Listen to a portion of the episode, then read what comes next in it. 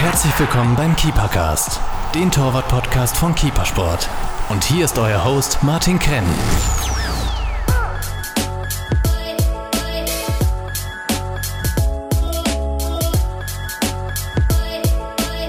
Hallo liebe Torhüter, heute ist wieder Keepercast-Zeit. Bei uns zu Gast Pavao Perwan, Torhüter vom VfL Wolfsburg. Pavao, schön, dass du da bist. Herzlich willkommen im Keepercast. Ja, hallo. Äh, vielen Dank äh, für die Einladung und äh, ich freue mich, äh, Rede und Antwort stehen zu können. Super, freut uns auch. Äh, ich habe einige Fragen. Äh, die letzten Wochen und Monate waren ja sehr interessant und aufregend wahrscheinlich für dich mit deinem Bundesliga-Debüt bei VfL Wolfsburg. Bevor wir dazu kommen, gib uns einmal einen kurzen Einblick über deine Karriere. Äh, die Leute in Österreich kennen dich, in Deutschland wirst du auch immer bekannter. Gib uns aber trotzdem einen kurzen Abriss über deine Karriere, bitte. Äh, ja, also bei mir war es so, ich habe äh, in Wien angefangen mit acht Jahren bei VVC. Äh, bin dann gewechselt im Nachwuchs nochmal zu Team Wiener Linien und dann mit so 16 Jahren zum SV Schwächert in der Regionalliga. Da war ich dann in der U18 und, und habe mit der Kampfmannschaft schon mittrainieren dürfen. Äh, habe dort aber nicht gespielt. Ich habe ein, äh, ein äh, Regionalligaspiel bei Schwächert gemacht und bin dann aber gewechselt äh, zum FC Lustenau in die zweite Liga äh, in Österreich. Das müsste dann gewesen sein 2005, oder? Wo du zu Schwächer gegangen bist. Ich weiß nicht, ob du das weißt. Ja. Bis, bis 2002, 2003 habe ich bei Schwächer gespielt. Äh, und dann warst du, bist du quasi irgendwie zwei Jahre, äh, nachdem ich dort gespielt habe, hingewechselt. Genau, weil ich war mit dem Nikola Brekic äh, beschwächert. Ja. Der, der, ist neu dazugekommen und äh, war dann dort bis 2007. Und dort mhm. bin ich dann, äh, bin ich dann zum FC Lustenau gewechselt, von, von Schwächert weg und äh, war dann dort zweieinhalb Jahre. Dann bin ich ein halbes Jahr zu Pasching in der Regionalliga und äh, von Pasching dann zum Lask. Und dort war ich dann acht Jahre lang und äh, bin dann eben jetzt im Sommer, letzten Sommer äh, zum VfL Wolfsburg gewechselt. Das heißt so, die, die Jahre nach Schwächert, wo du dann zu, zu nach Lustenau in die, in die erste Liga, also österreichische zweite, zweite Bundesliga, äh, gewechselt bist, äh, war so der Start der Profikarriere, oder? Ja, das war der Start der Profikarriere. Äh, das war meine erste Station, äh, dann gleich am anderen Ende von Österreich und äh, war sehr aufregend und jetzt hat sich für mich, muss ich ehrlich sagen, genauso schön angefühlt zu dem Zeitpunkt wie jetzt der Wechsel nach Deutschland, obwohl das jetzt natürlich ganz krass klingt für die meisten, aber für mich hat sie sich in dem Moment einfach so, so angefühlt, weil es einfach so ein Traum war, der in Erfüllung gegangen ist. Ich habe meinen ersten Profivertrag unterschrieben und ja, es war einfach alles unglaublich und, und unrealistisch und ich habe mich einfach nur gefreut und ja, wie gesagt. Also wie, es, wie, es, war sicher nicht weniger als wie jetzt zu meiner, bei meinem letzten Wechsel nach mhm. Deutschland. Aber wie kam der Wechsel dann zustande? Weil du warst bei den Regionalligisten, hast du eigentlich keine Spiele gehabt. Äh, wie, wie bekommt man dann einen Profivertrag am anderen Ende von Österreich? Genau, das ist eine gute Frage. Und zwar bei mir war es so, ich habe in Schwächert eben nicht spielen können in der Kampfmannschaft. War mir aber nicht so schade, bei einer Kooperationsmannschaft von Schwächert bei, bei Antonshof zu spielen. Ich glaube, die haben gespielt in der zweiten Klasse oder so. Und äh, da habe ich äh, den Trainer dann, der Trainer von, von Antonshof, der Rudi Feilbogen, der war mir natürlich sehr dankbar, weil ich, glaube ich, mitunter der einzige Spieler war, der jedes Mal unten spielen wollte, weil ich einfach nur Spielpraxis haben wollte. Und äh, der war mir dann extrem dankbar und hat mit der Zeit eigentlich äh, gesehen, dass ich vielleicht mehr kann und äh, hat sich da für mich extrem eingesetzt und hat dann äh, mit dem Andi Herer bei Schwanenstadt äh, äh, äh, Kontakt aufgenommen, weil die sich irgendwie gekannt haben über Umwege, wie auch immer. Und äh, der hat mich dann zu einem Probetraining eingeladen. Mhm. Und ganz am Anfang war es dann so, dass ich wirklich nur mal ein Probetraining mit Manfred Ratzenböck und seinem Onkel hatte, der Dormantrainer war bei, bei Schwanenstadt zu der Zeit. Und äh, da habe ich die dann äh, überzeugt und dann bin ich noch ein zweites Mal eingeladen worden, um mit der Mannschaft mitzutrainieren. Mhm. Und äh, das war auch wirklich äh, in Ordnung anscheinend. Und äh, dann wollte mich der Andi Herauf zu Schwanenstadt holen. Jetzt war es dann aber so, dass die, glaube ich, irgendwie, aber klar als zweiter Torhüter, der auf seine mhm. Chance wartet. Und äh, bei mir war es dann einfach so, dass ich das natürlich sofort gemacht hätte. Leider ist es dann irgendwie zu Komplikationen gekommen mit dem Präsidenten von Schwanenstadt. Und, und keine Ahnung, wahrscheinlich ist es irgendwo am finanziellen gelegen, obwohl mit mir noch nie jemand über Finanzielles gesprochen hat damals. Und mhm. dann hat es dem äh, Andy Heraff, äh, glaube ich, was ich so mitbekommen habe, leid getan, dass dieser Transfer nicht zustande kommt und er hat sich trotzdem für mich eingesetzt, hat seine Kontakte spielen lassen und dann bin ich irgendwie zum Probetraining äh, zum FC Lustenau gekommen und, mhm. äh, und, und haben mich da dort äh, gut präsentieren können und äh, die wollten mich dann nehmen. Mein Glück war damals auch äh, die Tatsache, dass der Martin Kobras eigentlich Wunschkandidat Nummer eins gewesen ist, mhm. Äh, äh, dann jedoch abgesagt hat, weil er zum SK Sturm gewechselt ist. Und dann haben die mich genommen und ja, so hat dann alles einfach begonnen. Bei FC Lustenau warst du Nummer zwei aber dann, oder? Ich war, ich war die Nummer zwei, der Hubert Auer ja. war die Nummer Mhm. Dann habe ich nach sieben Runden habe ich dann äh, die Chance bekommen und äh, bin dann auch im Tor geblieben bis äh, mhm. Mit einer kurzen Unterbrechung, wo dann äh, im Winter Marco Knaller verpflichtet wurde auch oder gegen Ende der Transferperiode, weil er vereinslos war oder wie auch immer. Auf jeden Fall habe ich dann auch mit Marco Knaller auch noch dort zusammengespielt. Also mhm. da war mhm. Marco Knaller, ich und der Hubert Auer Mhm. Und äh, für einen Zweitligisten, vor allem für einen FC Lustenau, glaube ich, war das wirklich eine gute Konstellation. Ja. Der Marco Knaller war damals U21 Nationaltorhüter, äh, ist jetzt auch in Deutschland, war wirklich auch ein super Torhüter. Und äh, ja, wie gesagt, war aber, glaube ich, ein Luxusproblem für den Verein, für den kleinen mhm. Verein.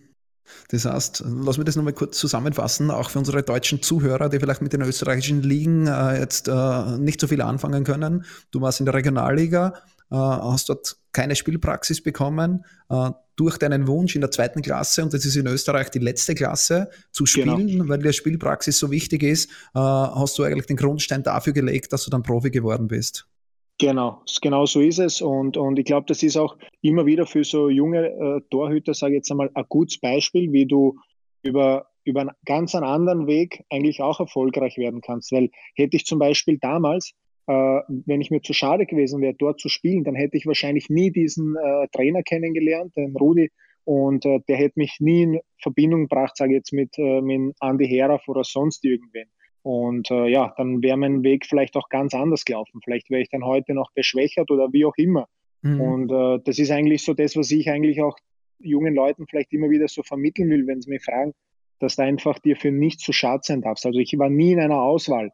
Da waren immer andere Torhüter, die auch meiner Meinung nach zu Recht dort waren, weil es einfach mhm. in dem Jahrgang besser waren als ich. Ich kann mich erinnern, als ich jung war, da war der Andi Luxe, der, äh, äh, der Udo Siebenhandel war bei der Austria, der Marco Knaller bei der Admira und die waren einfach alle vor mir gesetzt, weil es natürlich mhm. bei besseren Vereinen waren und weil sie auch zu dem Zeitpunkt natürlich klar besser waren.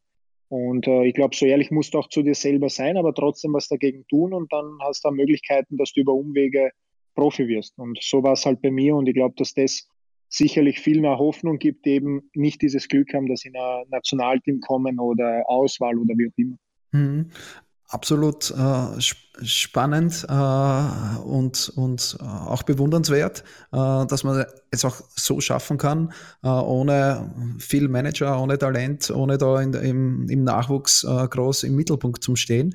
du hast vorher gesagt, die, die Spielpraxis war ja wichtig. Du warst 20 zu der Zeit oder 18, 19, 20 dann, äh, während schwächer Zeit.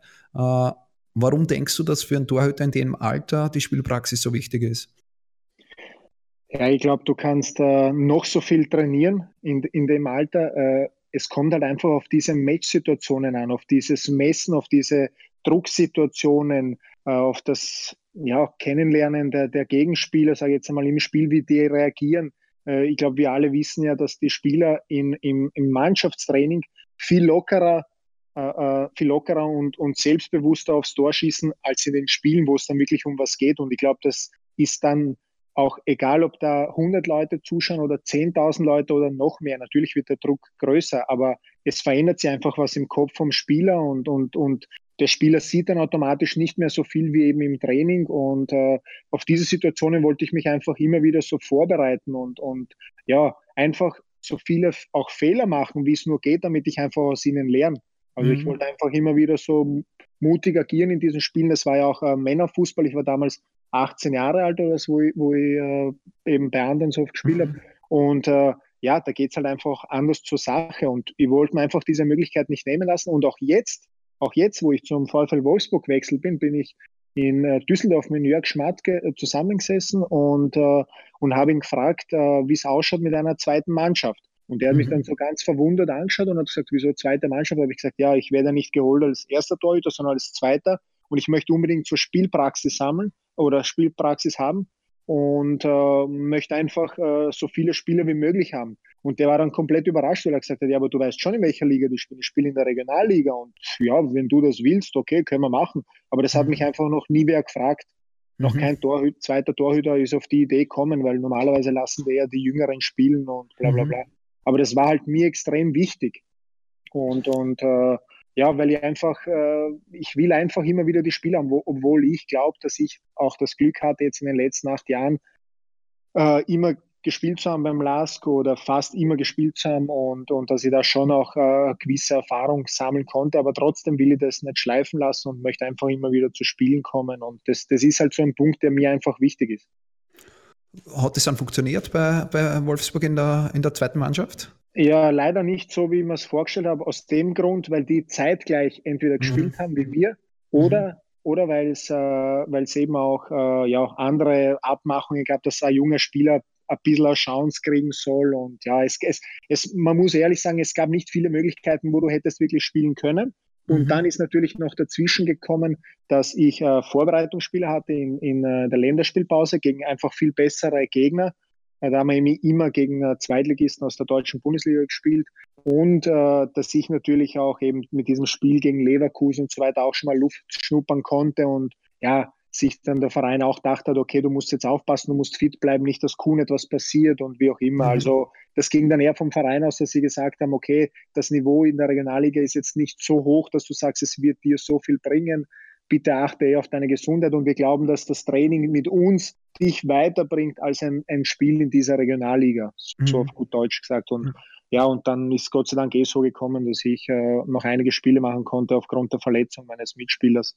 Und von dem her sage ich, jetzt habe ich nicht wirklich, äh, nicht wirklich was verpasst, aber ich bin mir auch jetzt noch überhaupt nicht zu schade, dass ich da, dass ich da spiele. Und ja, ich hoffe natürlich, dass die Jungs aufsteigen in die Relegation packen und dann in die dritte Liga, in die dritte Liga aufsteigen, weil die dritte deutsche Liga natürlich nochmal ein ganz anderes Kaliber ist und da spielst halt auch gegen richtig coole Mannschaften mhm. und wirst extrem gefordert, weil das alles junge Leute sind und ja, also wie gesagt, ich bin heute noch so, sage jetzt mal, dass ich, dass ich mir einfach für kein Spiel zu schade bin, egal in welcher Liga das ist. Äh, bleiben wir kurz bei Jörg Schmatke, äh, ist ja eine spannende Persönlichkeit und auch Torwart. Äh, der ist jetzt Geschäftsführer von VfL Wolfsburg. Wie mischt sich der auch in, in, das Torwartwesen beim VfL Wolfsburg ein oder ist da rein deine Kontaktperson der Torwarttrainer oder gibt es da trotzdem von Schmatke auch einmal einen Tipp?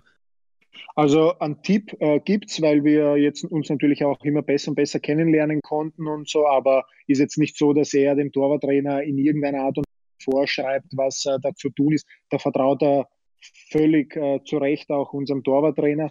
Und äh, ja, aber natürlich ist es immer wieder interessant, wenn du dich mit einem ehemaligen äh, Torwart aus der deutschen Bundesliga auch über alte Zeiten unterhalten kannst und der dir so Kleinigkeiten mal so mit auf den Weg gibt und, und ja, so, weiß nicht, ich werde nie vergessen, im Trainingslager hat er mir auch mal, hat er mir einfach so mal gefragt, ob ich äh, mich schon mal ohne Handschuhe aufgewärmt hätte. Habe ich gesagt, ja, wie meinen Sie das, wie ohne Handschuhe? Hat er gesagt, ja, versuch mal, bevor du äh, äh, bevor du ein paar schärfere Bälle aufs Tor bekommst oder ein paar technische Sachen machst, versuch mal ein paar Bälle einfach ohne Handschuhe zu fangen und dann zieh dir die Handschuhe an und fang die Bälle mit den Handschuhen. Dann wirst du einfach sehen, dass du einfach noch einen besseren Grip hast, noch ein besseres Gefühl hast oder noch besser zupackst. Und das mhm. habe ich dann wirklich einmal so ausprobiert und es war wirklich interessant. Aber was jetzt nicht heißt, dass ich beim Aufwärmen in der deutschen Bundesliga rauslaufe ohne Handschuhe, weil ja. ich glaube, das wirkt dann auch ein bisschen überheblich. Ja. ja. Auch aufpassen. Das heißt, äh, Jörg Schmatke wäre auch äh, ein idealer Gast für unseren Kippercast. Vielleicht kannst du uns auch mal die, die Rutsche legen. Ja, ah. ja, also definitiv ein sehr, sehr interessanter Mann. Also sehr interessant und aufregend. Also auch, auch so ein sehr ehrlicher Typ. So habe ich ihn kennengelernt und äh, ja, einfach, einfach äh, äh, ja, einfach auch eine Respektsperson. Also wie gesagt, ich kann wirklich absolut nichts Negatives sein. Mhm. Kommen wir, kommen wir zurück zu dir, kommen wir zurück zu deiner Karriere. Äh, Du warst dann bei, beim FC Lustenau in der ersten Liga, hast du einige Spiele da noch bekommen, hast du eh schon vor, vorher gesagt. Äh, Gibt es da irgendeine spezielle Situation dann, äh, die du uns vielleicht beschreiben möchtest? In der ersten Liga, dann als Profi zum, zum Spielen, wie, wie war das für dich? Wie hast du das auch mental verkraftet? Warst du nervös? Ja, also mein erstes Spiel, ich würde raussuchen, würde ich erstes Spiel, wo, wo ich jetzt sage, okay, das picke ich heraus, weil das war was ganz Besonderes. Das war mein erstes Profispiel gegen Gradkorn auswärts. Da haben wir 0 zu 0 gespielt und äh, ich habe wirklich eine gute Partie gespielt. Und ja, das sind halt einfach so besondere Momente, die du halt äh, wahrscheinlich nie vergisst. Äh, ein zweites Spiel, was mir immer in Erinnerung bleiben wird, äh, wird das äh, Derby gegen Austria Lustenau sein. Da, da hat der FC Lustenau, ich glaube, jahrelang nicht äh, nicht gewonnen und äh, wir haben 2 zu 0 geführt bis zur 95., 96. Minute. Und dann habe ich ein bisschen so auf Zeit gespielt. Der Schiedsrichter wollte eigentlich schon abpfeifen. Ich bin trotzdem liegen geblieben und dann haben die Zuschauer Wirbel gemacht und aufgrund dessen musste dann noch einmal extra nachgespielt werden und dann kam so ein langer Ball in den Strafraum, also wirklich so ein einfacher Ball und der rutscht mir irgendwie, das ist mir bis heute nicht äh, klar, wie das passieren konnte, aber irgendwie so durch die Hände und die schießen das 2 zu 2 in der 97. Minute. Also das war so das schmerzvollste, das schmerzvollste Erlebnis, das ich erlebt habe in der zweiten Liga. Und äh, im Nachhinein natürlich äh, bin ich auch sehr dankbar dafür, weil ich glaube, dass ich da sehr viel mitgenommen habe für, für meine restliche Karriere, weil mir das heute noch so, so im Bewusstsein ist, dass ich das ja heute noch so vor Augen habe, wenn ich, wenn ich daran denke. Und zwar hätte ich da einfach ganz normal weiterspielen sollen, nicht auf Zeit spielen sollen. Und ich hätte mhm. bei diesem Ball, den ich schon äh, für mich sicher geglaubt habe zu haben, äh, einfach nicht abschalten dürfen, sondern den Ball zuerst mal packen sollen. Und ja, das sind so einfach so Momente. Ich glaube, das kennt jeder Torhüter, wenn er, wenn er so einen ganz einfachen Ball durch die Hände bekommt, dass er weiß, okay, er war mit dem Kopf eigentlich schon einen Schritt weiter und hat die andere Aktion jetzt sauber ausgeführt. Und ja, das sind so Kleinigkeiten. Und, und, da ist es ja dann auch egal, in welcher Liga ich spiele. Äh, wenn ja. ich irgendwie einen Fehler in der Nachspielzeit mache, äh, die den Sieg kosten, äh, dann ärgere ich mich in der, in der letzten Klasse genauso wie in der, in der Champions League. Äh, das ist einfach das Torwartwesen, das uns keine Fehler erlaubt. Wie, wie hast du das verkraftet, den Fehler dann? Äh, äh, ja, damals war es einfach so, dass ich halt war als jetzt. Und äh, wie du sagst, äh, du hast es absolut richtig gesagt, damals der, der, der Schmerz, den ich damals gefühlt habe, der ist genau der gleiche wie der Schmerz beim Lask oder bei Wolfsburg oder sonst irgendwo, wenn ich einen Fehler mache. Also es ist immer der gleiche, egal wie viele Leute dir zuschauen, egal wie viele Leute im Stadion sind, egal gegen wen du spielst, der Schmerz ist immer der gleiche. Und äh, ja, das ist sowas, was ich für mich selber mitgenommen habe. Natürlich habe ich da auch sicher länger gebraucht, als ich das heute brauche. Mhm. Äh, aber ich glaube schon, dass ich danach äh, äh, aus dieser Phase noch einmal besser oder gestärkt rausgekommen bin und auch viel mitnehmen konnte, obwohl das eigentlich, ja, das war einfach ein Konzentrationsfehler. Ich glaube, viel schlimmer sind diese technischen Fehler, weil man an denen viel, viel härter und länger arbeiten muss. Aber ja, das war halt einfach ein Konzentrationsfehler und das hat mir dann immer wieder auch vor Augen geführt, wie wichtig es ist, mit dem Kopf bis zur letzten Minute äh, da zu sein. Äh, nach Lustenau äh, kam dann ein Wechsel äh, oder über Bashing äh, zum Lask äh, eigentlich, was ja dann trotzdem wieder eine äh, in Österreich eine andere Hausnummer ist. Äh, mhm. Äh, wie ist das zustande gekommen? Waren dann schon Manager äh, im Spiel oder, oder wie bist du zum Lask gekommen? Ja, das, das mit Lask, das war ganz lustig. Da habe ich einen Berater gehabt, der äh, den will ich da jetzt auch nicht nennen, weil ich ihn da jetzt äh, aufgrund dessen irgendwie so schlecht machen will oder sonst irgendwas, sondern der, der hat mich eigentlich zum Probetraining nach Deutschland geschickt, äh, zu mhm. Jan Regensburg wäre ich da äh, äh, gefahren. Und ich war schon im Auto und war, ich glaube, 50 Kilometer vor, vor dem Probetraining, also vor Regensburg. Und äh, dann ruft er mich an und sagt, du Babo, es tut mir leid, aber es gab da irgendwie so Probleme mit irgendwelchen Sponsoren. Selbst wenn du da überzeugst, können die dich nicht holen, weil die äh, nichts zahlen können. Also die haben da wirklich finanzielle Schwierigkeiten und wir würden dich, oder ich würde dich bieten, dass du nochmal zurückfährst, ich versuche alles zu regeln, bla bla bla. Dann fahre ich, dann drehe ich um, wirklich. Ich drehe auf der Autobahn um und fahre zurück. Und schwer enttäuscht was, wahrscheinlich schwer, in dem Moment. Ja, ne? Richtig, richtig schwer enttäuscht. Also ja, wirklich schwer enttäuscht. Und auf de, oder, oder in dem Moment äh, schießt mir dann so in den Kopf, dass ich gelesen habe, im Internet, dass der Lask noch einen zweiten Torhüter sucht, weil es mit Andreas Lux irgendwie nicht geklappt hat, wegen der Ablöse von Rapid zu Lask und bla bla bla. und ruf ihn dann gleich an, den Berater, und äh, bitte ihn darum, dass er einfach mal, ob er einen Kontakt hat zum LASK, ob er fragen kann, ob ich nicht dort ein Probetraining machen kann. Mhm. Der ruft an und meldet sich, glaube ich, nicht einmal nach einer Stunde oder so und die sagen, ja, passt, der soll vorbeikommen und soll ein Probetraining machen. Und dann war ich am nächsten Tag wirklich ungelogen, ich am nächsten Tag beim LASK und habe ein Probetraining gehabt. Und äh, da haben wir den Peter Michael Reichel gehabt, da war der noch Präsident und der hat sich anscheinend geweigert. Die wollten den Andreas Luxe haben. Also das ist kein Geheimnis und ich mache auch kein Geheimnis draus. Also die wollten ihn haben, aber der hat halt Ablöse gekostet und äh, der Präsident dürfte wahrscheinlich gesagt haben, na, das ist mir zu hoch oder ich will keine Ablöse für einen zweiten Torhüter oder wie auch immer, ich weiß es nicht. Äh, und ja, das war halt sein Unglück, mein Glück. Und wie gesagt, ich habe das Probetraining gemacht und, und habe dort auch überzeugt anscheinend. Und da war der Thomas Mandl und, äh, und, und ich war dann zweiter Torhüter. Und wie gesagt, so, so hat sich das dann mit Lasker gegeben. Das heißt aber auch wieder super spannend äh, aus Eigeninitiative heraus, äh, weil wenn du wahrscheinlich den Impuls nicht gegeben hast äh, für deinen ja. Manager, äh, da den Lask anzurufen, wärst du vielleicht nicht zu dem Lask äh, gewechselt, genau. Äh, hättest deine Karriere nicht gemacht mit dem Lask und wärst heute auch nicht in Wolfsburg. Genau, das, das kann alles, das ist alles, ja, wie gesagt, ich, ich glaube einfach, dass das, das hört sich jetzt so wahnsinnig nach, nach viel, vielen glücklichen Umständen an. Aber ich glaube, dass wenn du etwas unbedingt willst und wenn du wirklich viel dafür tust und versuchst mehr zu tun als die anderen, dann ergeben sich immer wieder Wege. Du, du lernst Leute kennen, von denen du nie geträumt hättest, dass du die mal kennenlernst. Wenn mir jemand früher gesagt hat, dass ich mit Andi Herauf im gleichen Auto sitze und dass der mich zum Bahnhof in Schwanenstadt fährt, dann hätte ich den für verrückt erklärt. Und später war es dann halt einfach so und jetzt freut er sich, glaube ich, immer noch extremst, wenn er mich sieht, weil er weiß, dass er auch zum Teil dafür verantwortlich ist, dass ich es überhaupt in den Profibereich geschafft habe. Und ich glaube, dass du einfach da wahnsinnig viel erzwingen kannst. Natürlich brauchst du immer Glück, das ist keine Frage, aber du musst es erzwingen. Wenn du nur daheim sitzt und wartest und jammerst und der ist schuld und ich bin eigentlich besser als der oder der, dann wirst du nicht weiterkommen. Und je eher du das verstehst, desto mehr Fortschritte wirst du dann machen können. Uh, sehr, sehr schön gesagt. Uh, dieses mehr machen als der andere uh, ist mir auch immer wieder schon untergekommen in, in vorigen Podcasts. Es ist einfach so, das, das Glück und das Talent allein äh, reicht den wenigsten aus. Äh, und das hat uns auch äh, der Thomas Mandl äh, bestätigt. Äh, der hat uns gesagt, dass du eben beim LASK, äh, wie ihr gemeinsam gespielt habt, dass du mehr trainiert hast, dass du an freien Wochenenden trainiert hast, dass du immer wieder mehr machen wolltest.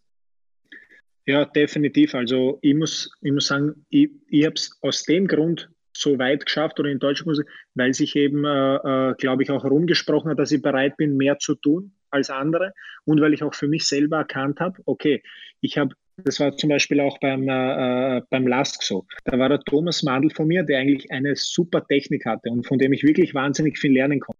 Aber jetzt gab es halt nur den Weg, okay, ich versuche das genauso zu machen wie er, was mir wahrscheinlich nicht gelingen wird, weil er einfach das von klein auf schon so äh, geschult bekommen hat. Oder ich versuche einen anderen Weg zu gehen, versuche so viel wie möglich aufzusaugen und mitzunehmen, aber bringe trotzdem meine äh, Komponenten damit ein und versuche eben so erfolgreich zu werden. Und äh, ich glaube, ich habe das begriffen und habe dann einfach versucht, viel, viel mehr zu machen als die anderen, weil ich habe immer so das Gefühl gehabt, das ist heute noch so bei mir, dass, äh, dass ich mehr machen muss, weil in der Zeit, wo ich mehr mache, überhole ich irgendwen anderen, der sich vielleicht gerade ausruht. Und das ist schon, das hat wirklich teilweise solche Züge angenommen, dass ich, ich sage jetzt wirklich ein, ein lustiges äh, Beispiel, aber ich bin zum Beispiel in der Nacht mal aufgewacht und konnte nicht schlafen oder so. Das ist mir halt so und konnte wirklich nicht schlafen, weil mir irgendwas durch den Kopf gegangen ist oder wie auch immer. Wahrscheinlich ist es da auch um Fußball gegangen. Da bin ich halt einfach aufgestanden und, und habe einfach, so lustig es auch klingt, halt einfach Stabilisationsübungen gemacht, mitten in der Nacht, weil ich nicht schlafen konnte, weil ich einfach so besessen war und weil ich mir gedacht habe, okay, in der Zeit, wo du das jetzt machst, schläft irgendein anderer, der dich überholen will oder die, deinen Platz einnehmen will oder wie auch immer. Und ich habe mir gedacht, na, das lasse ich nicht zu, ich werde jetzt besser als der, ich werde jetzt stabiler, ich werde das und das und ja, das war halt einfach so ein Denken. Jetzt kann man natürlich sagen, ja, die Ruhephasen sind genauso wichtig wie Training. Ja, das stimmt eh, das ist ja auch alles korrekt. Das heißt ja nicht, dass ich das jetzt jedes Mal mache, wenn ich in der Nacht aufstehe und, und aufs Klo muss. Aber ich will einfach nur sagen, dass das einfach mich immer so angetrieben hat. Ich habe immer gesagt, es wird nie jemanden, es darf niemanden geben, der mehr macht als ich. Und das ist zum Beispiel auch heute so bei uns in Wolfsburg, wenn der Torwarttrainer dann sagt, okay, letzter Ball oder ein Torhüter hat jetzt eine schlechte Serie gehabt, dann will er automatisch noch eine zweite. Egal wie meine Serie war, ob die überragend war oder, oder nur gut oder wie auch immer, ich will immer mehr machen als der. Also es wird nie jemanden da bei uns geben, der auch nur einen Ball mehr hat als ich im Training. Und ich glaube, ja, das macht mich aus, das gibt mir auch ein Gefühl von Sicherheit und das macht mich persönlich auch besser und ja, das ist halt mein Weg, wie ich mit dem Ganzen umgehe. Das heißt, überspitzt gesagt, äh, während die anderen schliefen, äh, hast du alle anderen überholt.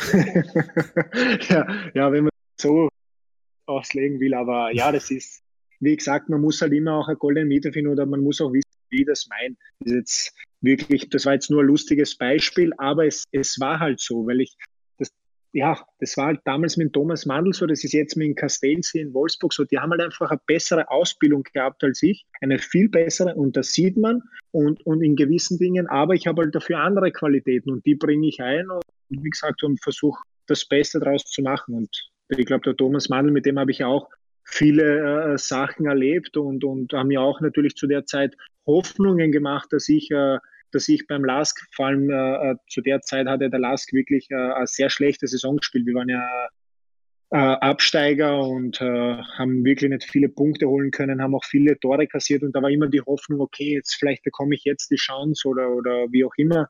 Äh, ja, der Thomas hat es aber wirklich sehr gut gemacht und im Nachhinein muss ich sagen, er hat auch verdient gespielt. Natürlich habe ich gehofft, dass ich auch meine Chancen bekomme, aber jetzt im Nachhinein, wenn ich eins und eins zusammenzähle, es waren natürlich viele Enttäuschungen da und oft hast du gehofft, dass du die Chance bekommst. Aber du musst halt ehrlich zu dir sein und musst sagen, okay, der hat wirklich zu dem Zeitpunkt verdient gespielt, weil er weiter war. Du warst mhm. zwar jung und aufstrebend, hast vielleicht mehr trainiert und wärst die Zukunft gewesen, wie auch immer, aber das hat schon alles seinen Grund gehabt, weil kein Trainer stellt irgendwen ins Tor, der schlechter ist als der andere. In, in jungen Jahren äh, sieht man das vielleicht auch gar nicht so im Moment der Situation, äh, wie wenn man später darüber reflektiert vielleicht. Genau, genau, definitiv. Und ja, wie gesagt, natürlich, mein Ehrgeiz war schon immer das, was mich ausgemacht hat. Und auch in dem Moment wäre ich dann habe ich natürlich geglaubt, okay, ich kann spielen, ich muss jetzt die Chance bekommen. Das Einzige, was ich mir gewünscht hätte in der Situation war, wo wir schon fix wussten, dass wir absteigen, dass, äh, dass ich eventuell da die letzten vier, fünf Spiele die Chance bekomme, nicht einfach nur zu zeigen, was ich auf dem Niveau kann, um zu sehen, ob man mit mir planen kann oder nicht. Aber das ist ja nicht passiert und ja, mein Gott, ich habe trotzdem wirklich viel, viel lernen können von Thomas und bin auch jetzt äh, wirklich gut mit ihm in Kontakt. Also der hat sich auch immer wieder mit, mit mir mitgefreut, wenn irgendwelche besondere Ereignisse in meinem Leben äh, waren. Und von dem her zeigt das auch, dass es ein sehr, sehr gutes Miteinander war, obwohl Konkurrenzsituation. Äh, das heißt, beim LASK, wie lange äh, hat es dann gedauert? Wie lange warst du dort Nummer zwei? Äh, zwei Jahre lang. Ich bin erst beim LASK Nummer 1 geworden, wo der LASK Zwangsabstieg äh, hatte und in der Regionalliga runtergerutscht ist und äh, sich dann natürlich auch ein Torhüter wie Thomas Mandl nicht mehr leisten konnte. Das muss man mhm. ja auch ganz klar sagen. Und das war, da, da rede ich jetzt wieder auch von dem Glück, dass man erzwingen kann, weil ich hätte ja auch früher aufgeben können, wechseln können, wie auch immer, zu einem anderen Verein als Nummer zwei oder was auch immer. Habe es aber nicht gemacht, weil ich einfach äh, nicht gehen wollte. Ich bin halt nicht einer, der von den Problemen wegläuft, sondern der stellt sie den Dingen und versucht irgendwie zu lösen. Und zum Glück habe ich da alles richtig gemacht im Nachhinein. Das heißt, deine Entscheidung war aber dann trotzdem wieder, äh, weil du warst ja eigentlich äh, Profi, auch wenn du zweiter Torhüter in der, in der glaube ich, es war zweite Liga damals, oder? Oder ja, war das Bundesliga? Genau. Zweite Liga, ja. Erste, erste Liga und zweite Liga. Erste Liga und zweite Liga, also doch schon weit oben. Dann geht es aber zurück einen Schritt in die dritte ja. Liga durch Zwangsabstieg. Manche Torhüter würden ja da vielleicht auch den Verein wechseln. Du aber ja. nicht. Ich habe es halt nicht gemacht. Das war halt meine Entscheidung. Natürlich äh, hat dazu beitragen, dass der Lask auch ein klingender Name in Österreich war und du daran geglaubt hast, dass du wieder zurückkommst. Aber es stand ja auch alles in den Sternen. Aber das, was mich eigentlich am meisten angetrieben hat, war so die Tatsache, äh, ich, ich, ich, versuche, ich versuche, äh, so ein bisschen so Fußballromantiker zu sein, so gut es geht. Und da war ich halt einfach so der Meinung, äh, ich bin zum LAS gewechselt, da waren wir in der ersten, also in der Bundesliga und sind dann bis in die Regionalliga abgestürzt. Und ich habe mir einfach so für mich so gesagt, äh, ich will einfach nicht so in die Geschichte von dem Verein eingehen, von dem Traditionsverein, der wirklich sehr viele Fans hat und äh, werde erst dann den Verein wieder verlassen, wenn ich wirklich dorthin komme, wo ich mit dem Verein war, als ich zum Verein gewechselt bin. Mhm. Und äh, das war natürlich wahnsinnig schwer in dem Moment. Und, und ich muss ehrlich sagen, in der Regionalliga, da, gerade nach dem ersten Jahr, wo wir eben den Wiederaufstieg nicht geschafft haben, war ich extrem verzweifelt, weil ich mir dachte, okay, jetzt bist du da und bist wieder am Ausgangspunkt, weil da warst du ja beschwächert auch schon, warst in der Regionalliga. Und äh, dann sind natürlich finanzielle Schwierigkeiten dazugekommen, Gehälter sind nicht bezahlt worden und und und. Also da hast du natürlich alles in Frage gestellt, auch dich selber. Okay, vielleicht bist du gar nicht so gut, wie du glaubst. Vielleicht solltest du dich nach einem zweiten Standbein umschauen, wie auch immer. Und ja, ist dann Gott sei Dank alles anders gelaufen und besser geworden, weil ich dann, glaube ich, auch äh, nach einer kurzen Zeit wieder positiv nach vorne blicken konnte. Aber es war alles andere als einfach. Äh, das heißt, durch diese schwierige Phase, äh, was hat dich, was hat dich angetrieben? War es immer nur dieser, dieser Traum wieder zum Aufsteigen äh, durch, durch intensives Training? Bist du da durchgedacht? Naja, es, es, es, es ist schwer zu beschreiben. Also ich habe wirklich immer daran geglaubt und Erste damals getätigt wurden. Wir haben ja den äh, Karl Daxbach als Trainer bekommen, Mario Hieblinger, ehemaliger Nationalspieler, Georg Harding, Radovan Vujanovic. Äh, das sind ja alles wirklich äh, äh super Spieler gewesen. Und äh, das hat mir dann schon gezeigt, okay, der Verein möchte unbedingt wieder zurück. Und da wollte ich halt äh, äh Teil davon sein und habe mir hab gesehen, okay, der Verein möchte es nicht nur, sondern er tut auch was dafür, weil die haben mir natürlich auch alle viel Geld gekostet. Und ja, das war halt so mein, mein, mein Rettungsanker, mein Strohhalm, an dem ich mich da geklammert habe und habe natürlich damals auch alles mögliche, Menschenmögliche damit ich äh, zusätzlich noch Einheiten bekomme, dass ich zusätzlich noch ins Fitnesscenter gehe, was wir natürlich nicht hatten in der Regionalliga. Das war ja wirklich alles äh, ja, ganz, ganz schlecht, nicht zu vergleichen mit dem Lask von heute. Mhm. Und äh, ja, habe mich dann einfach wirklich hochgekämpft. Und, und ich glaube, das hat auch meiner Karriere gut an, weil ich wirklich dann so von Leistungsstufe zu Leistungsstufe mich auch so anpassen mhm. und, und, und, und auch gemerkt habe, dass ich mich weiterentwickelt habe. Allein schon das erste Jahr in der Regionalliga und das zweite war ein großer Unterschied. Und ja, da bin ich einfach froh, dass ich all diese Höhen und Tiefen so mitmachen konnte. Und das hat mich extrem geprägt, auch als Mensch und Sportler. Und, und ja, und der Verein weiß es natürlich heutzutage immer noch äh, sehr zu schätzen. Und das war ein, wirklich so Win-Win-Situation, glaube ich, für beide. Wie, wie, groß sind die Unterschiede wirklich, wenn man sich anschaut? Regionalliga, äh, zweite Bundesliga, erste Bundesliga und jetzt auch deutsche Bundesliga? Ja, also, also in Österreich muss man schon sagen, die jetzige zweite Liga die, die kann man nicht vergleichen mit der damaligen zweiten Liga. Ich glaube, dass die damalige um einiges besser war. Mhm. Äh, die jetzige zweite Liga, glaube ich, was ich so im Fernsehen sehe, ich habe es noch nicht gespielt, aber würde ich jetzt eher so Regionalliganiveau einstufen. Mhm. Äh, von damals, äh, das Regionalliganiveau äh, zur Bundesliga, ist es halt einfach nochmal ein größerer Unterschied, als er davor schon war.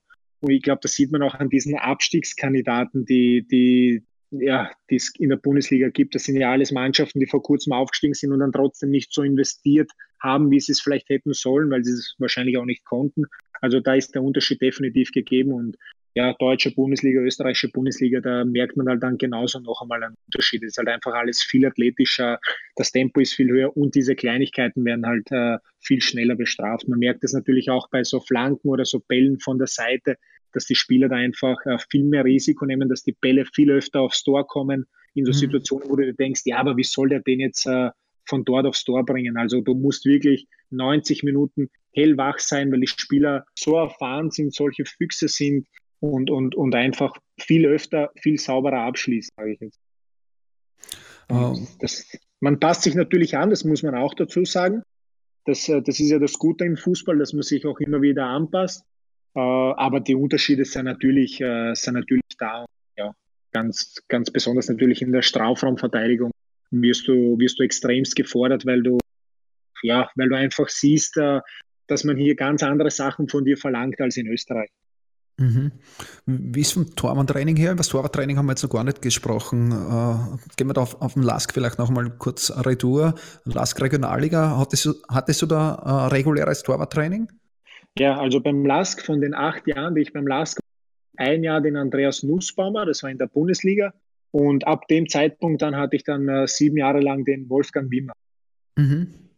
Und äh, ja, beim Andreas Nussbaumer ist es, der ist äh, meiner Meinung nach wirklich ein hervorragender Torwarttrainer, der, der sehr, sehr viel weiß und unglaublich wissbegierig ist und uns immer zu Weiterbildungen geht und, und, und. Also es wirklich auch sehr akribisch arbeitet.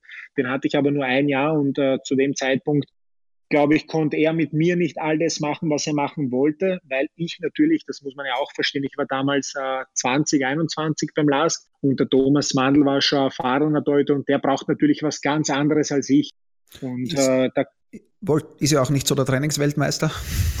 Ja, ist, ist natürlich jetzt nicht so einer, der sagt, ja, bitte stell vielleicht 500 Mal über die Hürden springen, was, was man aber auch verstehen muss. Und ich glaube, dass er auch in seiner Karriere so weit geschafft hat, weil er gewusst hat, okay, was er braucht, was, was braucht er nicht, äh, was tut ihm gut und, und der Torwarttrainer ist halt einfach auch dafür da, dass er, dass er das Training auch an den ersten Torhüter ein bisschen anpasst und mit ihm in Kommunikation steht, weil er natürlich auch will, dass der am Tag X dann zu 100 Prozent funktioniert. Und da habe ich einfach was ganz anderes braucht als der Thomas Mandl und deshalb konnte Andreas Nussbaumer damals nicht das machen, was er vielleicht gern mit mir gemacht hat. Das mhm. hat er dann in so extra Schichten gemacht. Aber du hast natürlich gesehen, unser Niveau, Trainingsniveau war ja trotzdem, äh, äh, äh sage ich jetzt, äh, wirklich gut, auch beim LASK in der Bundesliga. Und wir haben schon noch Gas gegeben und waren alle topfit. Und das hat man ja auch gesehen an Thomas Mandl, der hat ja nicht ein Spiel verpasst. Also es war jetzt nicht so, dass der gar nichts getan hat. Der hat halt einfach mhm. nur das gemacht, was er äh, gebraucht hat. Und, und ja, auf jeden Fall, äh, danach habe ich den äh, Wolfgang Wiemer gehabt, äh, der, der hat wieder andere Herangehensweise gehabt, die auch völlig normal ist. Äh, der hat sich halt sehr auf Positionsspiel konzentriert und, und technische Abläufe und was mir auch sehr gut getan hat. Mhm. Und mit dem habe ich natürlich auch dann wahnsinnig viel erlebt, weil du jemanden sieben Jahre lang kennst, äh, weißt auch, wie du mit dem reden musst, du weißt, wann du ihn in Ruhe lassen musst, wann er dich in Ruhe lassen. Äh, du kannst auch mal aneinander geraten und der andere nimmt es nicht so persönlich. Also hat definitiv natürlich mich auch mitgeprägt in diesen sieben Jahren, da, da brauchen wir gar nicht drüber reden. Und äh, ja, ich glaube, das war so ein richtig auch gutes Miteinander, weil wir beide gewusst haben, dass wir vielleicht nicht in allen Situationen so einfach sind. Ich natürlich wahnsinnig ehrgeizig, äh, der Wolf ja auch äh, sehr ehrgeizig und, und, und ja, sehr kritisch und, und ja, war. Es ist ja auch wichtig dann, dass der Torwarttrainer da mitzieht, ne? weil es nutzt ja auch nichts, wenn du als Torwart extrem ehrgeizig bist, mehr willst, am Wochenende trainieren willst, an freien Tagen trainieren willst äh, und dann der Torwarttrainer äh, hier nicht mitzieht. Jetzt im Profibereich ist eh fast normal, aber jetzt sprechen wir von Torhüter in der Regionalliga, Landesliga oder, oder ja. drunter, also im Amateurbereich, da ist ja auch nicht immer ein Torwarttrainer da. Äh, auch wenn ich jeden Tag Torwarttraining haben möchte, kriege ich das ja gar nicht. Ne? Genau, genau. Und das ist, das ist natürlich das, wo du dann auch darauf angewiesen bist oder hoffen kannst, dass du einen Torwarttrainer hast, der das eben dann auch alles so mitmachen will. Und bei mir war es halt so, dass ich das Glück hatte, dass, äh, dass alle Tormann-Trainer, die ich äh, bis jetzt hatte, dass die wirklich äh, äh sehr viel machen wollten und, und sich für nichts zu schade waren. Und ja, deshalb habe ich denen auch äh, oder kann ich denen nicht genug danken dafür, weil äh, das hat mich geprägt, genauso wie mein erster Trainer beim FC Lustenau, der, der Hanno Trotter, der meiner Meinung nach so die Basis gelegt hat, äh, äh, der hat nämlich wirklich alles Mögliche so abgedeckt, weil der, der bei uns äh, wahnsinnig viel ins Fußballerische investiert. Äh, der hat, äh, der hat äh, Fangsicherheit war bei ihm an oberster Stelle, Position, also der hat wirklich, der hat mich in allen Bereichen wirklich besser gemacht, weil das mein erster Profi Profi-Torwarttrainer war mhm. und äh, von dem ich extremst viel lernen konnte. Also ich habe noch ja, selten sowas erlebt, dass jemand so ehrgeizig als Torwarttrainer ist wie, wie, wie der Hanno Trotter. Und äh, wie gesagt, ich hatte das Glück, dass die anderen äh, äh natürlich äh, genauso, genauso harte Arbeiter waren, aber ich glaube, das ist auch nicht selbstverständlich. Da gehört auch eine große Portion Glück dazu, dass du dann auch solche Torwarttrainer hast, die eigentlich so unterschiedlich sind, aber dann trotzdem äh, äh, alle bereit sind, wahnsinnig viel zu tun. Und ich glaube, wir kennen das alle, wenn du einen Tormann hast, der vielleicht nicht so scharf schießt oder dich nicht so sehr fordert, dass es dann eher so technische Sachen sind, auf die er dann Wert legt, aber ja, die dich dann halt auf höherem Niveau nicht so weiterbringen. Und, und aus der Sicht von Hanno Trotter war das eigentlich gar nicht so einfach, weil äh, da ist jetzt ein, ein, junger Torwart gekommen, ohne Spielpraxis, äh, technisch, wie du sagst, äh, nicht mit der besten Ausbildung, ich kann es nicht beurteilen, ich wiederhole jetzt nur deine Worte. Nein, nein, äh, ist mit mit äh, körperlich sehr guten Voraussetzungen äh, und den muss ich jetzt formen. Das ist gar nicht so einfach. Ja, definitiv. Der, der Hanno hat aber nicht nur körperlich, so mental. Der hat mir immer wieder so, so, so so eingeredet, was, wie wichtig der Torhüter äh, äh, fürs Fußballspiel überhaupt ist, was der für eine Bedeutung hat, was der für eine Ausstrahlung haben muss, wie der sich so präsentieren muss am Platz. Also der hat wirklich, ich bin mit dem heute noch in Kontakt und äh, wobei ich sagen muss, ich bin mit, mit meinen, äh, mit allen Tormann-Trainern Kontakt, mit dem einen mehr, mit dem anderen weniger, aber wir haben wirklich alle noch ein sehr, sehr gutes Miteinander.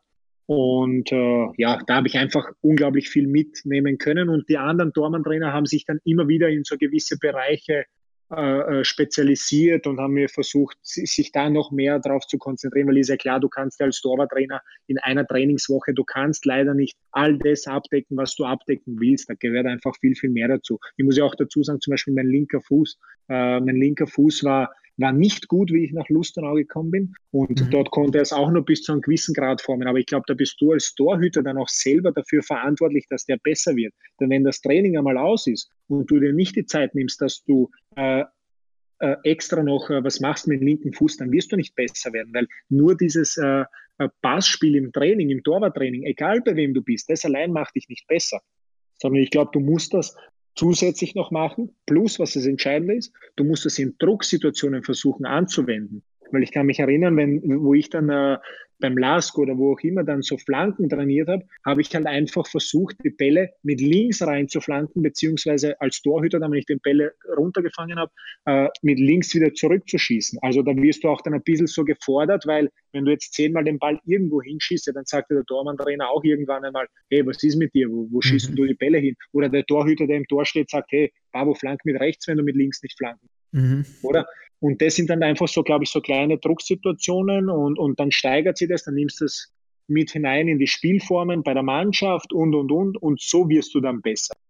Aber wenn du das, wenn du dich nur aufs Torwarttraining, ja, ich glaube nicht, dass der Manuel Neuer so gut oder der Stegen mit dem Fuß ist, weil er, äh, äh weil er, weil er nur im Torwarttraining Fuß äh, ein paar Übungen gemacht hat. Mhm. Was waren dann für Übungen, die du nach dem Training selbstständig gemacht hast, gerade für das, für das Fußspiel?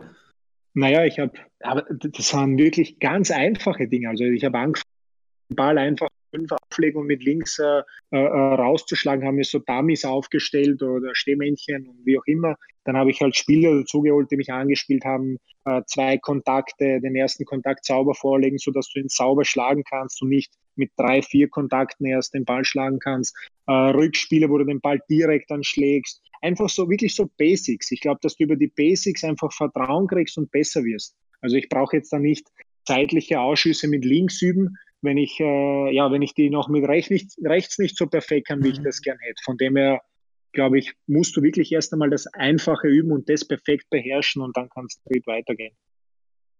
Und das Ganze war aus Eigeninitiative. Da war jetzt dann Deshalb, kein Tormo-Trainer ja. dabei oder sonst was, sondern du bist länger Nein. am Platz gestanden und äh, hast du deine Spieler selber hergeholt äh, und genau. gesagt, bitte Jungs, trainiert mit mir äh, und wolltest einfach mehr machen wie die anderen. Genau. Ich muss dazu sagen, die Tormann-Trainer haben mir das sehr, sehr oft mitgemacht, aber oft willst du halt vielleicht entweder manchmal willst du auch ein bisschen allein sein, ein bisschen äh, ungestört deine Übungen machen oder du kommst mal an einen trainingsfreien Tag und gehst dann nur mit Bällen auf den Platz und übst das, wie auch immer. Da, da gibt es ja tausend Möglichkeiten. Also du brauchst nicht zwingend immer einen Torwarttrainer, der das mit dir übt. Du hast ja heutzutage auch so, so, viele Rückprallwände, wo du den Ball dagegen schießen kannst, der kommt zurück, du nimmst ihn an und schlägst einen langen Ball. Also da gibt es Möglichkeiten, du musst halt nur manchmal ein bisschen kreativ sein und darfst halt nicht zu faul sein, weil mein Gott, dann nimmst du halt zehn Bälle, du jagst sie raus, dann musst du die Bälle wieder einsammeln, wenn du da Streuung hast, so wie ich.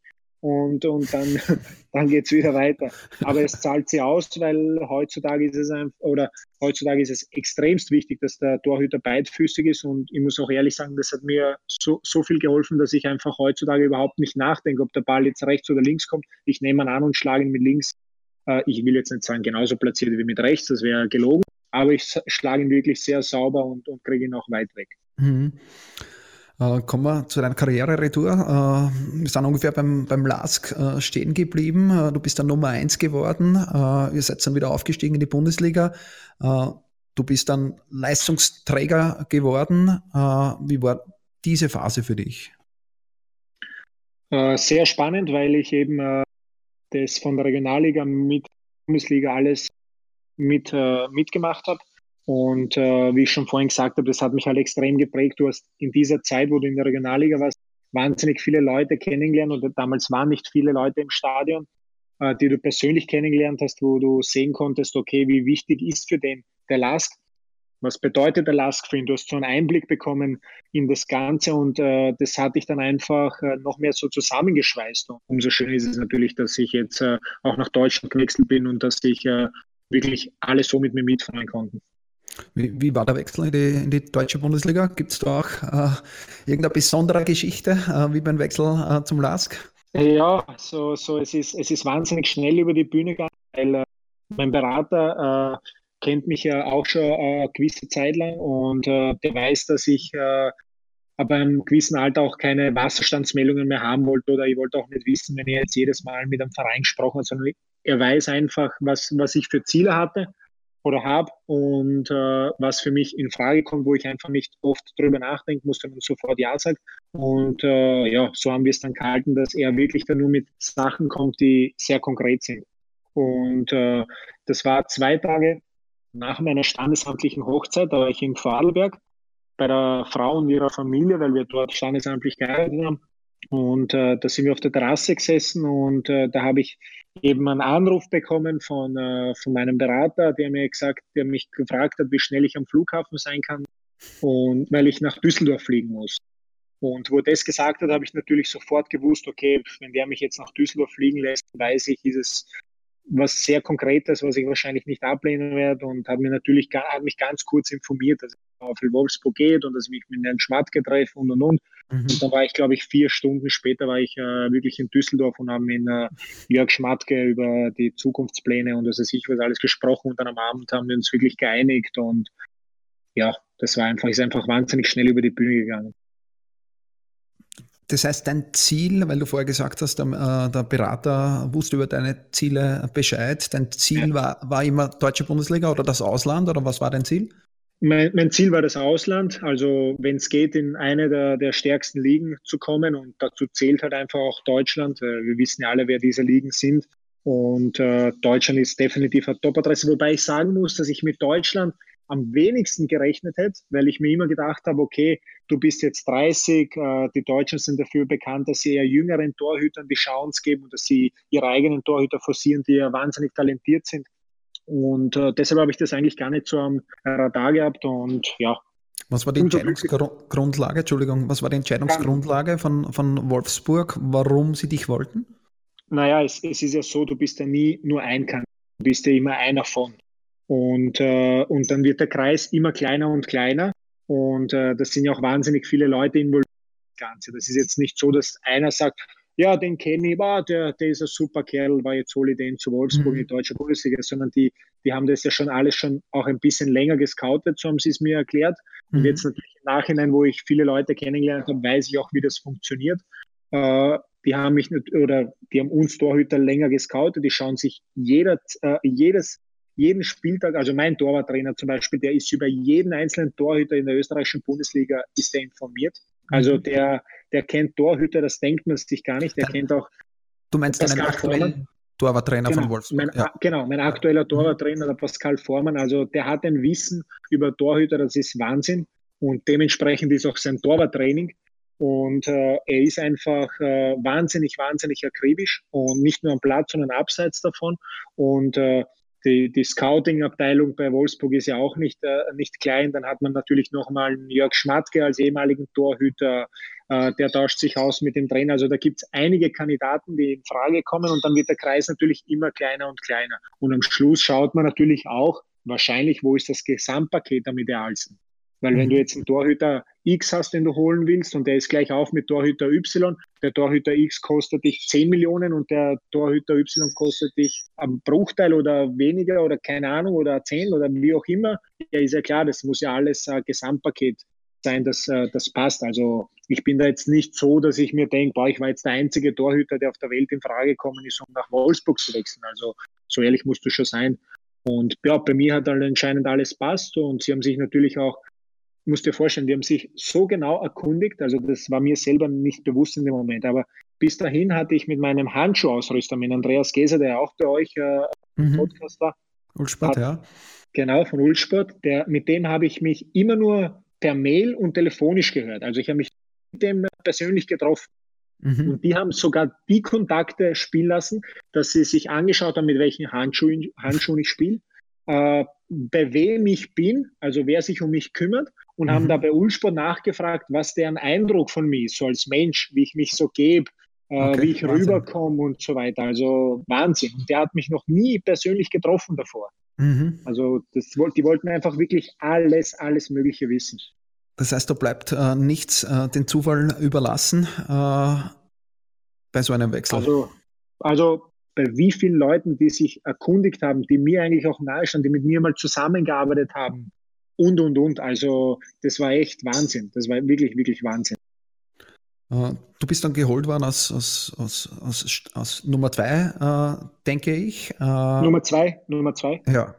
Äh, so wie ich dich jetzt kennengelernt habe, als, als akribischer Arbeiter äh, mit hohen Zielen, wird es, wirst du dich nicht zufrieden geben haben mit der Nummer zwei. Und naja, also es war bei mir so, dass mir der Jörg Schmatke ganz klar gesagt hat, äh, was er von mir hält und wie er mich sieht. Aber er hat gesagt, äh, bei uns ist es so, wir haben einen Einser-Torhüter und äh, der hat sich seine Position auch verdient und zählt auch seiner Meinung nach zu den Top-Torhütern in der deutschen Bundesliga. Aber er wünscht sich natürlich von mir einen sportlichen Druck. Er wünscht sich, dass ich ihn unterstütze, mhm. dass, ich ihn, dass ich ihn auch fordere. Und er hat natürlich auch zu mir gesagt, wenn du besser bist, ja klar darfst du dann spielen. Es ist ja nicht verboten zu spielen. Also mhm. es geht natürlich immer noch nach dem Leistungsprinzip. Aber es ist jetzt nicht so, dass wir warten, bis er einen Fehler macht, dass wir ihn raustun. Und das finde ich mehr als korrekt und, und das äh, kenne ich ja auch vom Lask so. Und äh, äh, von dem her war ich damit absolut einverstanden, weil ich mir gedacht habe, okay, meine Hoffnung, dass ich das spielen will, die kann mir ja keiner nehmen. Ich bin ja selber dafür verantwortlich und äh, für das muss ich natürlich auch mehr tun. Jetzt natürlich noch mehr auf diesem Niveau. Für das war ich bereit. Und äh, ja, dass dann alles äh, so gut läuft, äh, mit dem habe ich natürlich auch nicht so rechnen können. Aber ich habe es mir erhofft. Und ja, wie gesagt, bin jetzt natürlich überglücklich, dass ich da schon meine ersten Spiele wie, wie waren die ersten Spiele? Speziell im Vergleich äh, auch dann zur österreichischen Bundesliga, zu den, zu den Saisonen davor beim LASK? Ja, also es ist so, wenn du nach Deutschland kommst, also am Anfang habe ich mir gedacht, okay, ja, wie das ein bisschen schneller sein, die Spieler werden athletisch besser sein, bessere, aber es war halt doch so, dass du viele Sachen hast, an die du dich anpassen musst. Es geht jetzt einfach auch darum, ich habe immer gedacht, dass eigentlich mein, mein, mein Positionsspiel in Österreich, dass das gut war. Es war ja auch gut. Es war, wird jetzt nicht katastrophal gewesen sein, sonst hätten die mich ja nicht geholt. Aber es ist einfach so, dass du dich in Deutschland anpassen musst. Dass die Spieler einfach, äh, wie soll ich sagen, die merken halt, äh, äh, wenn du nicht optimal stehst, beziehungsweise auch wenn sie nicht auf das schauen, ihr Schuss ist, aus, ist, ist einfach besser als der in Österreich, wenn ich es jetzt banal runterbreche und du hältst diesen Ball in Österreich, weil die Spieler halt in den meisten Situationen vielleicht nicht so platziert schießen und auf mhm. dem Niveau bekommst du das Tor, weil deine Position nicht ideal zum Ball ist. Also mhm. du musst in Deutschland in gewissen, in vielen Situationen auch viel mehr Tiefe holen, damit du diese, diese Zeit hast, auf diesen Ball besser zu reagieren. Und dann kommen natürlich noch athletische Komponenten dazu, wie der Abdruck, wie der Winkel, äh, in äh, den du stehst, bevor es dich abdrückst, und, und, und. Also in Deutschland, wenn du jetzt nach Deutschland kommst und du sagst, ja, aber im Nachwuchs habe ich gelernt, man muss den Ball immer nach vorne attackieren. Dann wird der Torwarttrainer sagen, ja, super, dann stelle ich ins Tor und dann schieße ich jetzt einmal und du attackierst den Ball nach vorne. Dann mhm. attackierst du den Ball nach vorne und du merkst, du erwischt keinen Ball. Und mhm. der sagt, du wirst ihn auch nicht erwischen, wenn du jedes Mal so stur nach vorne gehst, sondern du musst dir manchmal mehr Tiefe holen und dann versuchen, eher über die Länge den Ball zu holen. Mhm. Weißt du, weil das sind halt einfach so viele Sachen, die kann man besser erklären, wenn man jemanden vor sich hat, wenn man ihm gewisse Sachen per Video zeigen kann oder aufzeichnen kann, als so übers Telefon. Aber es ist wahnsinnig entscheidend, wie die Position ist, weil ich glaube, man sieht auch immer wieder, egal in welcher Liga auf der Welt, wo teilweise die Torhüter stehen. Da stehen teilweise die Torhüter auf fünf Metern, wenn der, wenn der Schuss kommt. Und mhm. auf dem Niveau bekommst du dann einfach viel zu viele Tore, die für den Kommentator oder für den Zuschauer vermeintlich als unhaltbar abgetitelt werden aber die einfach nicht unhaltbar sind. Ja. Das sind halt einfach so Sachen, mit die, die du dann mit einem Torwarttrainer besprichst. Und das Gleiche gilt natürlich auch für die Strafraumbeherrschung, dein Positionsspiel bei Flanken. Wo stehst du? Wieso stehst du da? Was kann in der Situation passieren? Du musst auch in gewissen Situationen einfach mehr Risiko nehmen, bewusst mehr Risiko nehmen.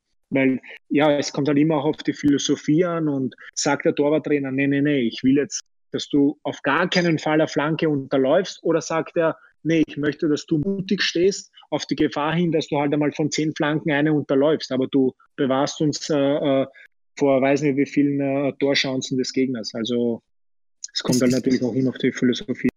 Ist das auch de deine Philosophie jetzt, äh, wenn wir bei Flanken bleiben? Unterläufst du lieber eine Flanke und fängst du neun runter? Äh, ich muss ehrlich sagen, ich bin jetzt so einer, der, der bei jeder Flanke so wie er verrückt geht, gehen zu zeigen, okay, ich bin mutig, sondern ich versuche eher der Mannschaft so Sicherheit zu geben, wenn ich den Ball habe, zu 99 Prozent. Und wenn ich nicht gehe, dann okay, dann das musst du dir halt, das musst du halt alles abstimmen mit deinen Mitspielern. Also es, es gibt nichts Schlimmeres, als wenn die Mannschaft nicht weiß, ob du den Ball hast, obwohl du schreist. Und ich glaube, es gibt viel zu viele Torhüter, die zu oft zu riskant rausgehen, wo du siehst, okay, das kann sich nie im Leben ausgehen. Und ich glaube, das mhm. vermittelt dann nicht die Sicherheit, die sich der Torhüter wünscht, sie zu vermitteln. Also ja, das ist dann immer so Ansichts. Also, aber ich würde mich jetzt nicht als Torhüter beschreiben, der jetzt in jeder Situation Kopf und Kragen riskiert. Also das würde ich jetzt nicht sagen. Es gibt definitiv mhm. mutigere Torhüter, aber ich sehe das auch als so einen Punkt, wo ich sage, okay, ich möchte einfach mich weiterentwickeln. Ich möchte, und da ist halt eben auch diese Ausgangsposition wahnsinnig wichtig, weil du auf dem Niveau, wo die Flanken einfach viel schärfer geschlagen, äh, wo du einfach dann nicht die Zeit hast. In Österreich hast du dann halt einen Schritt mehr, aber in Deutschland nicht. Und da muss mhm. deine Position halt einfach viel besser sein. Und dieses Absetzen, das ist halt das Um und Auf. Wie schnell kannst du dich absetzen, was äh, ja die ideale Position wieder einnehmen und reagieren. Also das ist so ein, das ist halt so, so ein Punkt, wo du sagst, okay, das ist halt, das ist halt ein sehr großer Unterschied zu Österreich, genauso wie die Absprache mit deinen Verteidigern, mit deinen Mitspielern. Wenn jetzt ein Spieler von der Seite reinkommt, dann muss diese Absprache schon im Training da sein, nicht erst im Spiel, weil im Spiel kannst du deinen Mitspielern fast keine Kommandos geben aufgrund der Geräuschkulisse. Mhm. Aber du musst einfach, äh, deine Mitspieler müssen einfach wissen, okay, der Ball darf nicht durch meine Beine gehen, ich helfe meinem Torhüter, lenke ihn auf die und die Seite, der muss aufs lange Eck schießen und da muss der Torhüter da sein. Und dann kannst du als Torhüter, wenn du deinen Mitspieler schon kennst, auch ein bisschen darauf spekulieren, okay, der kann mir jetzt den Ball nicht kurz reinschlagen, weil der das Bein halt äh, gut zumacht oder er geht in die Knie oder ich glaube, wir kennen all diese Situationen aus dem internationalen Geschäft, äh, die wir im Fernsehen so sehen, aber das hilft dem Torhüter halt extrem. Das heißt, der, der intensive Austausch mit deinen Vorderleuten ist eigentlich extrem wichtig und das äh, müsst ihr euch eigentlich blind verstehen. Definitiv, definitiv. Du musst dich wirklich blind verstehen. Äh, du musst dich auch gut vorbereiten auf deine kommenden Gegner. Also ich schaue mir auch immer wieder Sachen an, werde auch natürlich äh, hingewiesen auf gewisse Situationen, weil ich werde nie vergessen, äh, mein erstes Spiel gegen Leverkusen, da ist der Bailey so von mir aus gesehen links reingezogen als Linksfuß und, und hat den Ball dann, hat ich hatte einen genauen Verteidiger vor mir und habe den Ball nicht gesehen. Und jetzt musste ich mhm. mich in dieser Situation entscheiden, schaue ich links vorbei oder rechts. Wenn ich mhm. links vorbeischaue, decke ich mein kurzes Eck ab. Und wenn ich rechts vorbeischaue, mache ich das äh, äh, linke auf, decke aber das lange Eck ab. Und, mhm. ab. und ich, dadurch, dass mein erstes Bundesligaspiel war, wollte auf nur denke mein linkes äh, äh, kurzes Eck eher ab dass ich da ja kein Tor bekomme, weil es ja vermeintlich ein Torwartfehler ist, bla bla bla, wie auch immer. Mhm. Und bin da eher auf Nummer sicher gegangen und der knallte den Ball mit der Innenseite aber sowas von scharf ins lange Eck. Und mhm. da sagst du halt dann, okay, im Nachhinein, okay, zur Erfahrung, da musst du dich einfach besser absprechen mit einem Verteidiger, der hätte besser rausattackieren müssen, wie auch immer. Äh, du hättest vielleicht ein bisschen mehr riskieren müssen, weil du kennst den Spieler aus den und den Situationen, der zieht von zehnmal, zieht er neunmal aufs lange Eck und das sind halt so Sachen, wo du auf dem Niveau einfach beherrschen musst. Weil du jetzt sagen kannst, ja, Hauptsache ich bekomme nicht aufs kurze Eck. Oder du sagst, nein, ich möchte der Mannschaft helfen und riskiere mal auf die Gefahr hin, dass ich ihn vielleicht mal da reinbekomme und halt mal einen Ball. Extrem spannend. Äh, danke für die gute Erklärung. Ist gar nicht so leicht dann am, am Audioweg. Ja. Ich würde da gern äh, noch tiefer eintauchen, aber wir sprechen schon sehr lange. Wir müssen langsam zu, zu einem Ende kommen, sonst wird es, äh, wird es zu lang. Ein, zwei Fragen habe ich noch. Äh, es geht um deine Zukunft. Äh, du hast jetzt einige Spiele äh, gemacht bei Wolfsburg in der Bundesliga. Äh, wo siehst du dich in der Zukunft? In der Zukunft, muss ich ehrlich sagen, sehe ich mich immer, weil ich glaube, dass da Top-Adresse für mich ist, wo ich mich wirklich super sportlich weiterentwickeln kann, weil ich einen hervorragenden Torwarttrainer habe, der mir extrem geholfen hat. Äh, wenn ich jetzt allein nur noch mal kurz zurückblicke auf, auf die Sachen, die ich technisch bei mir angesprochen habe, die nicht gut waren.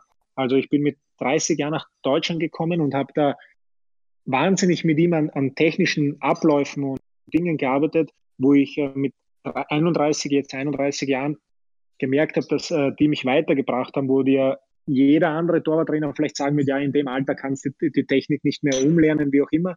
Ich glaube, dass ich dann das wäre jetzt genau meine Frage gewesen. Äh, so spät dann wirklich die Technik nochmal umlernen, ja. äh, ist es wirklich zielführend? Du sagst ja. Äh, also, nein, nein, man muss schon aufpassen. Nicht so eine ganz andere Technik, sondern es geht einfach um so Anpassungen. Mhm. Und, und, da geht es einfach um so Sachen, wo ich sage, also ich bin schon dagegen, und das hat mir mein Torwart da immer gesagt, du bist ein ganz anderer Torwarttyp als, als Castells. Äh, Castells ist ein ganz anderer Torwarttyp als unser dritter Torhüter und so weiter. Also du musst dir schon das bewahren, was dich ausgemacht.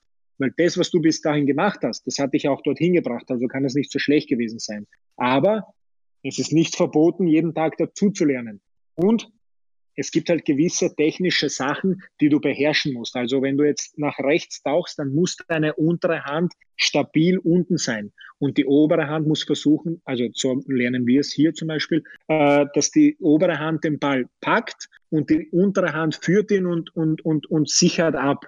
Mhm. Also da gibt es einfach so Sachen, wo ich sage, okay, das hat dir hier auf dem Niveau, auf dieses, äh, also bei dieser kontinuierlichen Arbeit extrem weitergeholfen. Und da habe ich mich definitiv verbessert, weil wir, wir nehmen jedes Training auf und es wird alles auf mein Handy gespult oder auf mein Laptop und das kann ich mir in Ruhe anschauen, analysieren. Es wird alles übereinander gelegt, verglichen.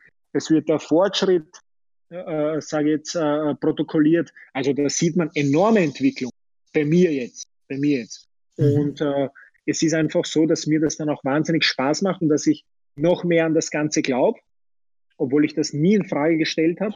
Natürlich bei meinen Spielern gesehen habe, wie gut das funktionieren kann. Und das ist dann einfach so eine Bereitschaft vom Torhüter selbst. Schaue ich mir diese Videos an? Wie sehr will ich da weiterkommen? Äh, wie viele Bälle brauche ich noch zusätzlich, um das nachzuholen? Wie auch immer.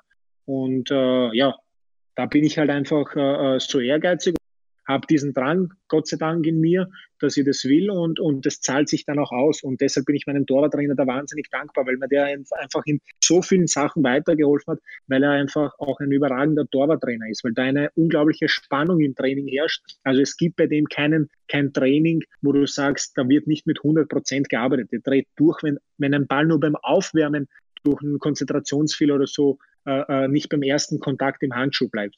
Also der mhm. ist da wirklich äh, wahnsinnig akribisch, wahnsinnig akribisch. Und das macht einen einfach besser. Der macht kein Hokuspokus-Training. Was meine ich damit? Also der hat jetzt kein Training, wo du als neutraler Beobachter sagen würdest, ja, aber okay, was sind das für Übungen? Das habe ich jetzt nie in meinem Leben gesehen. Das macht er nicht. Der mhm. macht ganz einfache Sachen über Positionsspiel, aber es ist jede Übung wahnsinnig matchnah und, äh, und in höchster Intensität. Also die Bälle, der hat eine unglaubliche Schusstechnik. Also ich habe noch nie einen Torwarttrainer gehabt, der von Dropkick, Volley, Flatterbälle, seitliche Aufsetzer und, und Bälle vom Boden so, so gut schießt und mit so einer Schärfe. Also das ist wirklich Wahnsinn. Das ist echt, das fordert uns extremst und äh, auch die Spieler sind beeindruckt, weil die sich dann natürlich auch immer wieder versuchen, mit ihm so zu messen und ja, das macht dann einfach richtig, richtig Spaß. Er ist auch 36, ist eigentlich sehr jung mhm. äh, für seinen Job und äh, das macht mich halt einfach besser. Und deshalb sehe ich auch meine Zukunft hier, weil ich erstens durch dieses Training besser werde, äh, weil ich das auch sehe in den Spielen, äh, weil, äh, weil der Verein über unglaubliche Möglichkeiten äh, äh, hat, weil wir eine top, top, top Infrastruktur haben und äh, weil man sich da auch in einer gewissen Ruhe weiterentwickeln kann. Also es, ich fühle mich da wirklich sehr wertgeschätzt, auch von den Leuten, äh, im Verein, nicht nur von der Mannschaft und auch zu der Zeit, wo ich eben nicht gespielt habe, jetzt natürlich noch mehr, weil du ja natürlich noch mehr zum Erfolg äh, beiträgst. Und deshalb sehe ich mich da absolut. Und äh, meiner Meinung nach ist es ein, ein Verein, der das Potenzial hat, sich wieder für die Champions League zu qualifizieren. Es ist ein weiter Weg, aber man darf äh, träumen, wenn man, wenn man auch wirklich hart dafür arbeitet. Und ich glaube, das tun wir. Und ja, deshalb spielen wir jetzt am letzten Spieltag auch äh, hoffentlich äh, noch um Europa. Das heißt, äh, Pavard Bär waren auch in der nächsten Saison wieder beim VfL Wolfsburg. Weißt du schon in welcher Position? Also Nummer eins oder Nummer zwei? Äh, weiß ich nicht, äh, weiß ich nicht. Also wenn, wenn äh, Kuhn bleibt, dann äh, wird Kuhn ganz, ganz ehrlich sagen, ich war in einer ähnlichen Situation wie, wie jetzt Kuhn, der sich ja verletzt hat. Ich habe mich beim Lask auch verletzt und bin dann ein halbes Jahr ersetzt worden von Filip Dmitrovic. Der Lask war Tabellenführer und dann hat der Trainer mir trotzdem so ausgesprochen, obwohl es der Philipp wirklich super gemacht hat in meiner Abwesenheit. Und genauso hat sich auch der Kuhn wieder verdient. Und ich habe auch null Problem damit, weil er ist ja nicht ausgeschieden, weil er schlecht gespielt hat, sondern äh, weil er sich verletzt hat. Und er hat sich seinen Status hier wahnsinnig hart erarbeitet und äh, verdient es auch. Er ist wirklich ein überragender Torhüter. Also wirklich, ich habe noch nie mit so einem Torhüter zusammengespielt. Und äh, deshalb wird er auch meine vollste Unterstützung bekommen. Ich weiß auch, dass ich seine habe, wenn ich spiele. Das zeigt er mir jetzt auch immer wieder. Und äh, ich glaube, das ist auch der Grund, warum äh, wir so ein gutes auf dieser Torhüterposition. Okay, äh, ich hätte noch ein paar Fragen. Äh, wir werden es aber jetzt äh, beenden, sonst wird es zu lang. Äh, vielleicht ergibt sich einmal eine zweite Folge. Mir hat es extrem Spaß gemacht, mit dir zu sprechen. Danke. wirklich bewundernswert, dein, dein Ehrgeiz, dein Antrieb, wie sympathisch du bist. ich denke, wenn ich deinen Ehrgeiz gehabt hätte, Wäre ich wahrscheinlich auch länger Profi gewesen, äh, wird vielleicht jetzt sogar noch spielen. Also wirklich äh, bewundernswert und man, man sieht, äh, äh, wie man mit, äh, mit nicht dem größten Talent es auch bis in die deutsche Bundesliga schaffen kann. Und genau so ist Wirklich ja. bewundernswert. danke für dein Gespräch. ich hoffe, dir hat es auch Spaß gemacht. Sehr gerne. Also ich fand es äh, top. Ich habe mir schon einige Podcasts angehört und äh, war auch immer irgendwie so ein innerlicher Wunsch mir, dass ich auch äh, natürlich gesehen habe, wen ihr da einladet und, und was für Namen da so kursieren. Und äh, hat mir auch wahnsinnig Spaß gemacht. Ich finde, die Zeit ist viel zu schnell vergangen. Ich habe ja. mir gedacht, okay, Wahnsinn, aber ja, wie gesagt. Und, und ich kann mich übrigens auch noch erinnern, zwei gegeneinander gespielt haben. Da hast du noch bei Sollenau gespielt. Ja. Und, äh, und ich beim Last, das war mein erstes Pflichtspiel für den Last. Das war ein Cup-Spiel. 4 zu 2 haben wir da gewonnen. Und äh, ich werde das aus dem Grund auch nicht vergessen, weil du hast da sehr gut gespielt und ich habe ein fürchterliches erstes Tor bekommen, wo ich so eine Flanke unterlaufen habe, wo wir, wo wir gerade bei den Flanken waren. Also das habe ich noch in Erinnerung. Da, da, da, sieht man den Unterschied zwischen uns zwei auch. Äh, äh, ich kann mich da nicht mehr erinnern. Äh, ich war sicher kein schlechter Tormann, aber mir hat es dann wirklich am, am, am Endeffekt am, am, Ehrgeiz gefehlt, beziehungsweise ist halt dann auch die, die Firma äh, dazwischen kommen und die, die Prioritäten haben sich auch einfach verlagert, mehr hin auf das, auf das, äh, auf das Firmentliche, also auf Keepersport. Äh, aber vier Tore habe ich gekriegt, dann kann ich nicht ganz so gut gewesen sein. Ne? Ja, aber ich glaube, dass du nicht wirklich was für die Tore äh, für konntest. Also es war jetzt nicht, das war, ich glaube, meins, meins ist mir viel schlimmer in geblieben. Also ich kann mich nicht erinnern, dass bei dir was. Ich weiß sogar, was du anhattest. Du hattest ein weißes äh, äh, Trikot an. Weiße Hose und weißes äh, Shirt.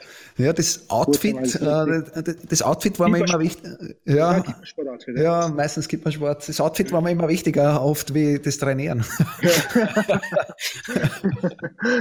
ja, das, ja, dann hast du ja jetzt oder? Ja, ja. Kannst du ja. dazu beitragen, dass jeder gut aussieht? Ja, das probieren wir da tagtäglich jetzt mit, mit ja. unserer Arbeit. Und das ist unser, der Ehrgeiz hat sich noch verlagert. Ich bin jetzt kein unehrgeiziger Mensch, aber es war halt dann nicht das Torwart sein und darum habe ich ziemlich früh aufgehört, äh, sondern auch wirklich alles, was du über dich sagst, äh, wie ehrgeizig du bist, dass du in der Nacht aufstehst und Sachen für deinen Körper machst, das mache ich jetzt hier bei, bei Keepersport. Äh, da ist der Ehrgeiz da und da ist der Antrieb da und da ist der, der, der vollkommene Wille da, was weiterzubringen. Äh, das hat sich einfach verlagert bei mir. Und das ist unser Ziel natürlich. Ne? Wir entwickeln Produkte. Wir wollen äh, euch Torhüter, also, oder jeden Torhüter, Profis und Amateure unterstützen, äh, so gut es geht, äh, weil wir wissen, und hast es ja auch schön erklärt, dass jede Kleinigkeit entscheiden kann. Und habe ich irgendwie einen besseren Handschuh, habe ich irgendwie eine bessere Unterziehhose an und bin dadurch nicht verletzt oder kann mich dadurch besser schmeißen, dann ist es unser Beitrag, äh, Torhüter besser zu machen. Also definitiv, also wo du jetzt die Unterziehung erwähnst, bin, ich habe das Glück, dass wir hier wirklich überragende Plätze haben. Also die sind wirklich butterweich und top gepflegt. Aber ich habe, äh, seitdem ich äh, Profi geworden bin, beziehungsweise schon davor, mit äh, euren Unterziehhosen gespielt und die habe ich heute noch an. Ich glaube, das sieht man immer wieder noch, weil sie mir durchblitzen, sage ich jetzt bei der, bei der kurzen Hose äh, äh von, von, vom Match-Trikot.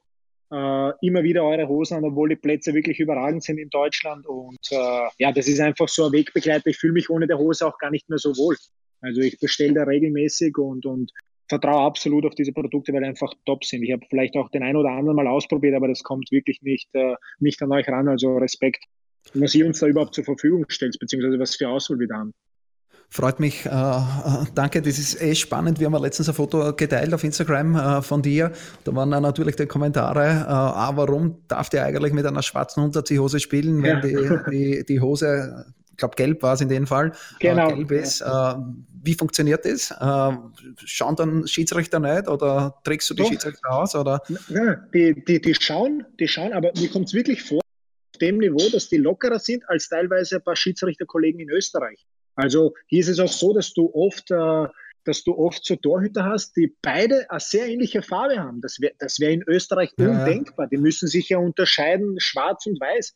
Und, und, und, da ist es in Deutschland so, da haben wirklich teilweise beide Torhüter ein gelbes Torwarttrikot gehabt. Ja. Also, Oder teilweise auch die Farbe wie der Schiedsrichter, was ja fast noch genau, ist. Genau, genau. Also ich weiß jetzt nicht, woran es liegt. Ich meine, man muss dazu sagen, ich habe auch viele Schiedsrichter in Österreich kennengelernt, die wirklich so top waren, also mit denen ich wirklich super ausgekommen bin und, und die, die können halt auch nichts dafür. Was sollen die machen? das wird denen halt so vorgegeben und mhm.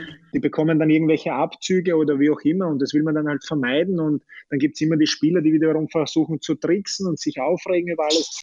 Ja, das ist so ein, weiß nicht, ich glaube, das ist alles so ein Miteinander und mhm. keine Ahnung, bis jetzt hatte ich wirklich keine Probleme, nicht in Deutschland, äh, auch nicht in Österreich. Also ja, ich glaube, es gibt da immer wieder einen Weg.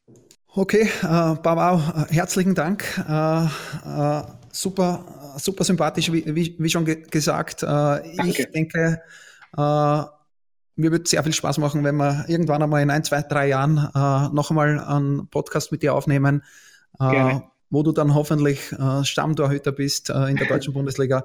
Äh, wenn du so, so akribisch und äh, ehrgeizig weitermachst, äh, traue ich, dir das, äh, trau ich dir das zu. Alles Gute äh, für das letzte Spiel äh, und dann einen schönen Urlaub. Vielen Dank, vielen Dank. Also ich hoffe, äh, dass wir uns in zwei, drei Jahren wieder hören, dass ich dann die Nummer eins bin. Danke. Von der Keeper Base in Kottingbrunn. Das ist der Keepercast. Gefällt dir, was wir hier machen? Dann teile und bewerte unseren Podcast und folge uns auf Soundcloud und iTunes. Warum machen wir das Ganze, fragst du dich? Weil Leidenschaft im Herzen beginnt. Keepercast, right from the heart of goalkeeping.